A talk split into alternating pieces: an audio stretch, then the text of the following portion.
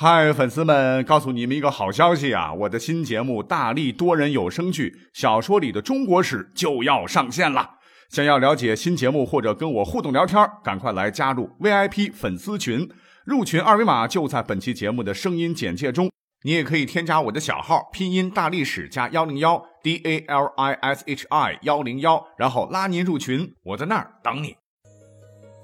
管他正史野史。这里只有大历史，大力讲的历史正在播出。各位好，欢迎收听大历史特别节目。为啥叫特别节目呢？因为之前和一个国内很有实力的文史类团队哈夜郎文史工作室合作过，推出过几期历史节目。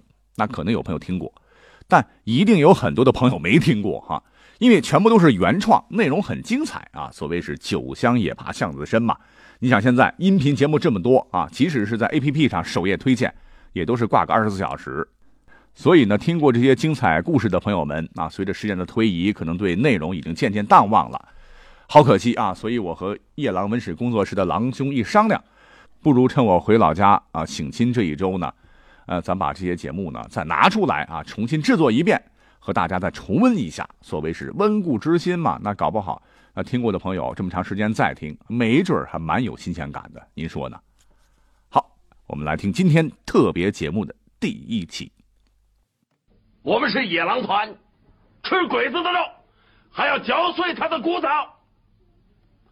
狼走千里吃肉，狗走千里吃屎。咱野狼团什么时候改善生活呀？就是碰上鬼子的时候。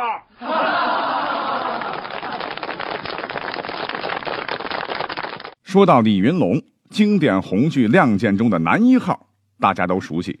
独立团团长，性格豪爽，不拘小节，生气了敢骂娘，而且作战勇敢。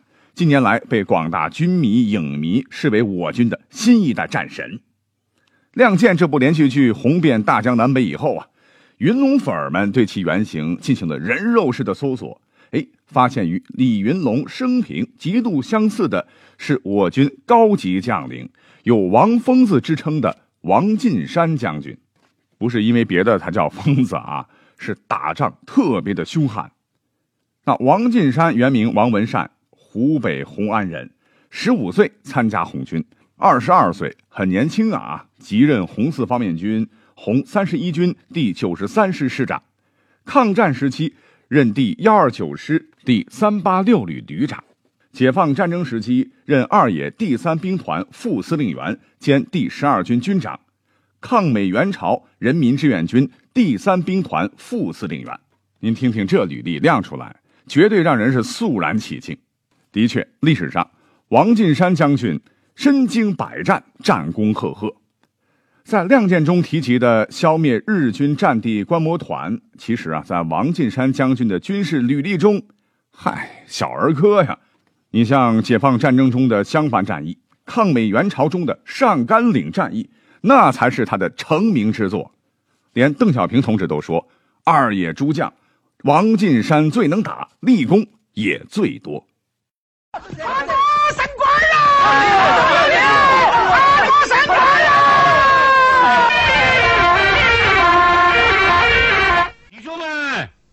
哦，现在啊，将士们，本师长，今天今天天气很好，本师长不不不不胜云幸。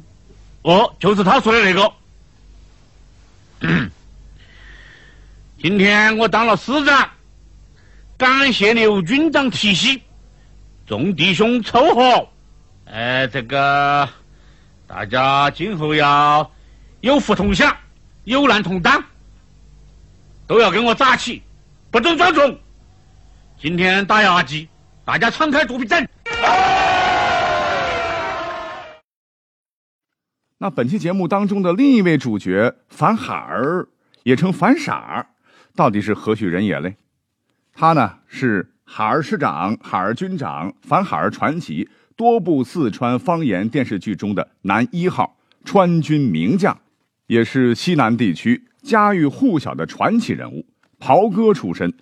哎，说到袍哥，可能很多朋友并不了解，袍哥，袍子的袍啊，哥哥的哥，连在一块。袍哥指的就是旧时活动于西南各省的帮会名，成员多数为城乡流氓的无产者，成分复杂。当然，他也特指袍哥帮会的成员。为什么叫袍哥呢？有两种解释啊。一说是取《诗经·无衣》与子同袍之意，表示是同一袍色之哥弟；另一种说法说袍与包谐音，表示如同同胞之哥弟。好，我们就插播一下哈，他是袍哥出身，装痴卖傻，喜笑怒骂间，哎，做到了国军军长的高位啊，率军出川抗日，故事传奇，人物诙谐。其实啊，樊海儿其人也有真实的历史原型，他。就是当年的川军高级将领范绍曾。范绍曾是四川大竹县清河镇人，虽然呢出生富庶人家，但他从小呢性格顽劣啊，生来一副天不怕地不怕的脾气。据范绍曾将军女儿范之璧的回忆，因为小时候看起来啊，这个傻头傻脑的，范绍曾呢慢慢就被叫成了哈儿。请注意啊，方言要读三声，就是傻瓜的意思。但他本人可不是真傻啊。川渝有句谚语啊，“面带猪相，心头嘹亮”，哎，说的就是他。范绍曾呢，从小啊一看书就，嗯，打瞌睡，就喜欢到市井游荡，热衷于聚众赌博。来来来，压住压住啊！什么牌九啊，什么骰子呀，样样精通啊。还特别喜欢到茶馆听书，在《三侠五义》和《水浒传》的熏陶下。对江湖豪侠劫富济贫心向往之，年仅十三岁就加入了袍哥，后来又做了土匪。哎，从这儿看起来就能看出王进山将军十五岁就参加了革命，这政治觉悟还是蛮高的。话说，一九一六年，范绍曾呢带领弟兄们下山参加了讨袁运动，编入了盐部曾旅的五团当营长。随即在熊特武系第一军第六师余继堂部任团长，一路啊是官运亨通。但在范绍曾的生命当中啊，他还有一位贵人，那就是杨森。杨森入川，范绍曾受到杨的收编，任第四师第八旅旅长，后升任第二十军第七师师长，成为杨森的第一系势力。其实，纵观范绍曾将军的军旅生涯。最大的亮点呢，是在抗战时期，他担任第八十八军的军长，率部出川，在江西的东乡还有湖北宜昌一带，多次与日军作战，屡败日军，并率部收复了余杭地区。这令国民党高层啊，对这支他们眼中的杂牌部队是另眼相看啊！哎呀，我的天啊！没想到这支四川部队这么能打，将其升格为甲种军。一九四三年。范绍曾率部击毙了日军第十五师团长酒井中将，这在日军中引起了很大的震动，因为在日本的陆军历史上，在职师团长阵亡自陆军创建以来，这还是头一遭。范海儿一战成名啊，全国上下都知道了川军当中有一个哈儿军长，打仗很把式。那讲到这儿啊，我想啊，云龙粉和哈儿粉们都特别想知道，哎，假如独立团长和海儿师长这打起来，会是一个什么样的结果呢？当然，有听众朋友会说了，这些都是影视人物，这个命题，那您是在让张飞打岳飞？哎，这不是乱点鸳鸯谱吗？其实啊，在这里想告诉听众朋友们，史实当中，李云龙。真的就和樊海儿的原型真刀真枪的干了这么一仗，将时间定格到一九三六年，中国历史上发生的大事件，想必喜欢历史的朋友们都知道，那就是举世瞩目的红军两万五千里长征。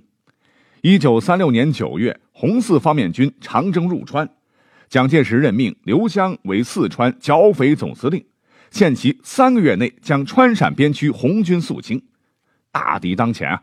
川前几个地方的军阀刘湘啊、杨森呐、邓锡侯啊、刘存厚联合起来，调集川前两省约二十万兵力，兵分六路，合为约有八万多人的红四方面军。当时的李云龙，也就是王进山将军，任红四方面军第十师副师长，兼任第二十八团团长；而樊海儿，也就是范绍曾将军。则是杨森二十军麾下第七师师长。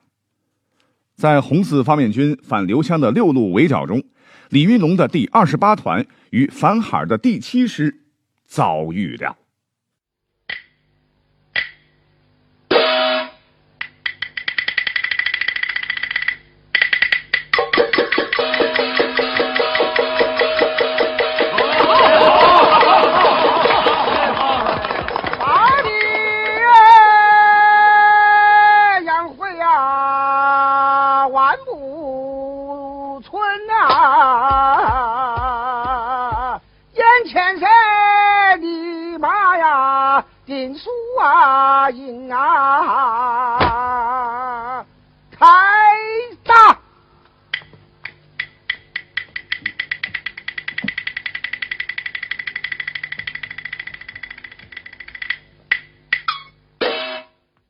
虽然王进山将军所率的第二十八团在此前的反围剿中减员严重啊，武器装备也比不上川军，差很多，但对上了范绍增的第七师，李云龙的独立团依然猛锐无比，一阵是冲啊、杀呀、打呀，双方也是做过多次的交锋。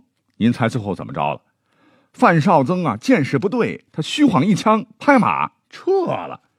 呵呵，看到这里。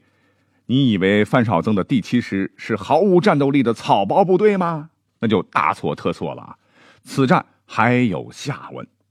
那根据当时的红四方面军总指挥徐向前元帅的回忆录记载，范绍增的第七师退北以后，对于是集中主力追击范绍增的第七师，还是掉头吞掉刘湘的另三个主力师，他本人和张国焘当时是有分歧的。徐帅认为呢？范绍增是杨森的人，他的部队也有一定的战斗力。那再川主要目标还是要消灭刘湘的另三个主力师。可是呢，张国焘意见相反，要把樊海儿这个大胖子嗷一口吞掉。结果如何呢？最后，红四方面军执行了张国焘的意见，集结了包括第二十八团李云龙部的主力，追击樊海儿第七师。最终，范绍增的第七师凭借对地利的熟悉，五天跑了四百米，有点少是吗？四百里，四百除以五，一天跑八十里。那时候光靠两只腿，跑得也够快的哈！快速跑出了红四方面军的包围圈，并立即就地筑起工事，凭险固守。一时间，能征善战的红四方面军竟然还啃不下这块硬骨头。哎，你说从哪里下口呢？最后啊，不得不放弃歼灭范绍增第七师的战略意图。很多年回忆此战，徐帅说：“如果当时去打刘湘的另三个主力师，红四方面军也许会在反刘湘六路围剿中损失小很多。”而事实证明，徐帅当时的判断是对的，因为在反刘湘六路围剿中，红四方面军歼敌八万多，损员两万多。虽胜，付出代价也很惨重，可以说是惨胜啊。那问题来了，李云龙遭遇樊海儿这两位抗日战将的关公斗秦琼，显然李云龙虽然占了上风，但也并未取得压倒性的胜利。这么说吧，可谓是一时余亮，难分众伯。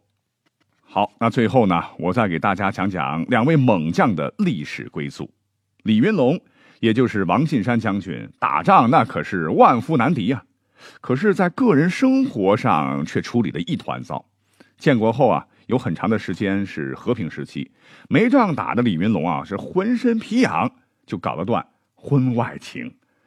但要命的是，这个小三儿竟然是老婆韩秀妍的亲妹妹韩秀荣，当时是一个漂亮的女大学生。这段故事在《亮剑》的后几集中啊也有所隐句。只是对象改编成了老婆的闺蜜。老李，我给你选择的机会。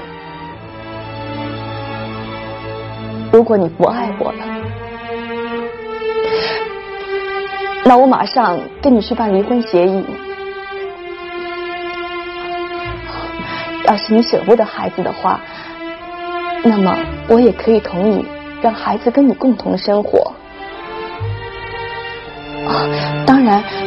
要是你要不愿意和孩子一起生活，我也会好好教育他的，尊敬自己的父亲。我会保持好和白露的友谊，经常带着孩子来看你们。如果你们有需要，我会为你们做任何事情，因为我爱你们。小天，你别说了，你别说了，我不想离婚。小张，这件事情你和小田没有错，有错的是我，你错看我了。我这个人有的时候不太地道，按我们家乡话说是吃着碗里的，看着锅里的。事情败露以后，性格好强的韩秀妍知晓二人奸情后，四处向组织反映。李云龙也不甘示弱，坚持要离婚。在这里需要说明的是，在当时的历史背景下，像李云龙这样的高级将领啊，在离婚的这件事情上，绝对是件大事啊，不是像平常人一样啊，跑到民政局扯个离婚证这么简单。总之，这场离婚官司啊，打到了邓小平、周恩来那里，最后连毛主席也惊动了。毛主席发话了：收回离婚申请可以从轻处理，否则双开，开除军职，开除党籍。这个时候啊，李云龙似乎是不太理智了，和在战场一样的不要命啊，视自己的政治生命为儿戏，要美人不要前途，最后被开除党籍、军籍，发配到农场改造。当农民伯伯去了，只可惜啊，他的美人最后经不住考验啊，并没有和他同去农村，反倒是长期照顾他的一个小保姆，义无反顾地跟着他去了农村，一去就是十多年。时光荏苒，一九七零年，李云龙、王进山将军恢复党籍，调任南京军区副参谋长，在一九七八年逝世，享年六十三岁。这不禁让人是唏嘘不已啊。哎，我们纵观将军的一生，可谓是刚烈英勇，可歌可叹。那本期节目的另一位主角樊海儿呢？也就是范绍曾将军，最终的结局是怎样的呢？可以这么说，范绍曾将军是近代军事上大智若愚的典型。论情商，哎，那可比李云龙高多了啊！范绍曾在情场上那可是如鱼得水啊，前前后后一共娶了，您猜娶了多少房太太？十八房姨太太，只比老上司杨森差那么一小步。当然，他可比杨森是有情有义的多。樊海儿和众老婆的风流趣事呢，我将会在以后的节目中再为大家来介绍。时间眨眼到了一九四九年重庆的解放前夕，时任重庆挺进军总司令的海儿司令选择了投奔光明，解散了众老婆，率部起义。建国后，根据本人的强烈意愿，喜欢运动的樊海儿当上了河南省体委副主任。那现在的郑州体育场，就是当年海儿主任带着众人一厨一厨修建起来的。一九七七年，范绍曾将军逝世，活了八十一岁。而我们看他的一生，真可谓是传奇多福，风月无边。大海里比耶。